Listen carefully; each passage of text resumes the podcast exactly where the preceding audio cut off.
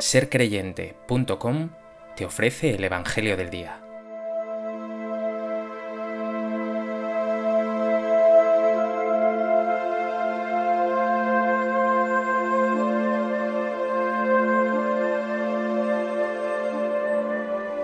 Del Evangelio de Mateo.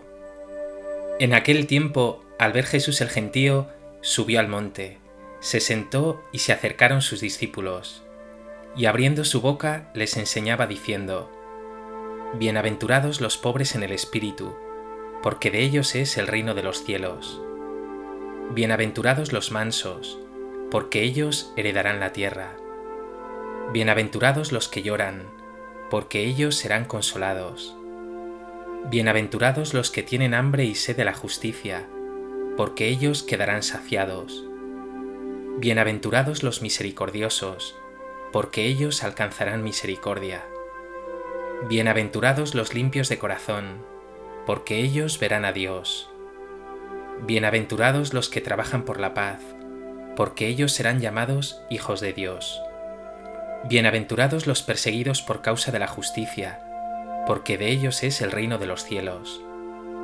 Bienaventurados vosotros cuando os insulten y os persigan y os calumnien de cualquier modo por mi causa Alegraos y regocijaos, porque vuestra recompensa será grande en el cielo, que de la misma manera persiguieron a los profetas anteriores a vosotros.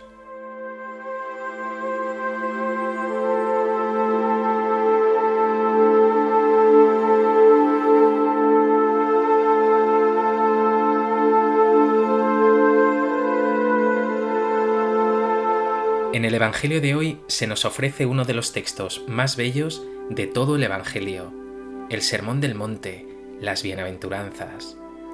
¿Pueden decirse tantas cosas sobre ellas? Veremos que son una síntesis de todo el mensaje de Jesús, una fotografía de su corazón, de su espiritualidad, y toda una hoja de ruta para el discípulo del Señor.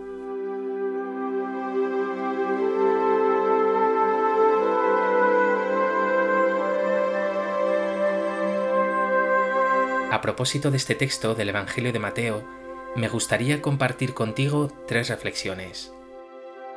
En primer lugar, Jesús nos regala hoy las bienaventuranzas. Según la traducción que se use, veremos que se habla de bienaventurados, dichosos o felices. Sea como sea, las bienaventuranzas hablan siempre de bendición, de dicha, de felicidad.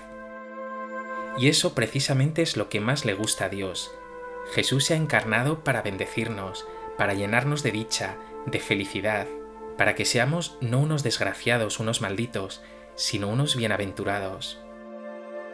Dios, aunque se le dibuje muchas veces airado, enfadado, muy dispuesto al juicio y al castigo, por el contrario tiene siempre en su boca estas palabras, Dichoso tú, bienaventurado tú, bendito tú, feliz tú.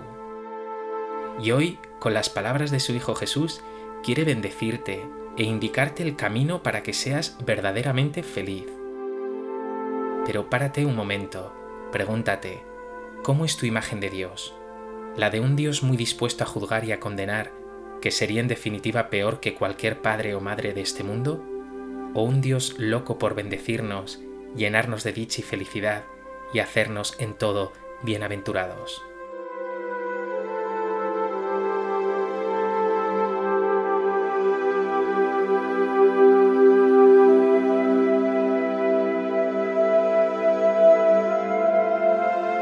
En segundo lugar, prestemos ahora atención al contenido de esas bienaventuranzas.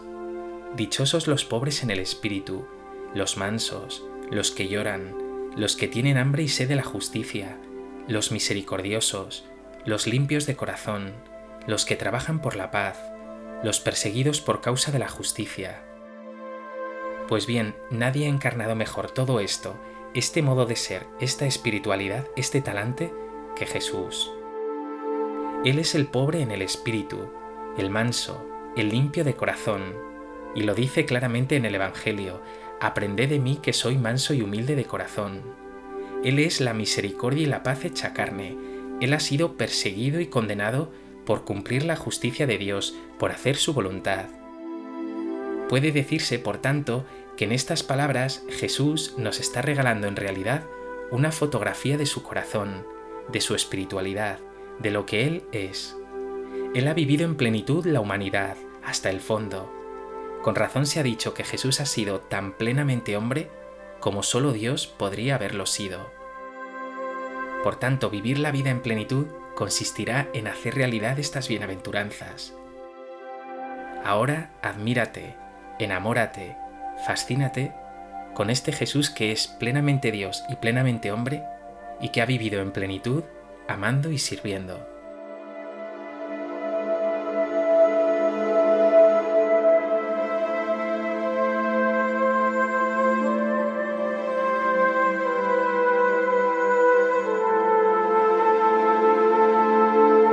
En tercer lugar, como ya he anticipado, estas bienaventuranzas son toda una hoja de ruta para nosotros, para ti.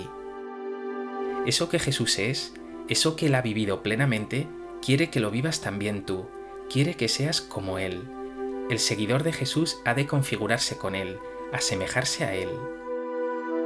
Cierto que se trata de algo completamente contracultural, porque el mundo a cada momento te dice, ni caso a Jesús, la verdadera bienaventuranza es la riqueza, el dinero, el éxito, la posición social, el poder, el dominio, el placer superficial.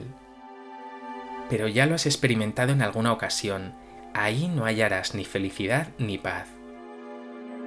Por el contrario, si vives las bienaventuranzas de Jesús, este sermón del monte, Él mismo te asegura que recibirás toda clase de bendiciones. Lo dice hoy, de los que son así, es el reino de los cielos, serán consolados, quedarán saciados, alcanzarán misericordia, verán a Dios, serán llamados hijos de Dios, de ellos es el reino de los cielos, su recompensa será grande en el cielo. Esta es la verdad. Quien tiene un corazón así, limpio, manso, misericordioso, lleno de paz, goza de la libertad y de la felicidad verdadera, de la dicha, de la bienaventuranza auténtica. Tómate tú ahora el pulso. ¿Eres pobre en el espíritu o engreído y orgulloso? ¿Eres manso, limpio de corazón, misericordioso o más bien crítico, soberbio o hipócrita? ¿Tienes hambre y sed de justicia? ¿Eres perseguido por ello o vives demasiado cómodo y descomprometido?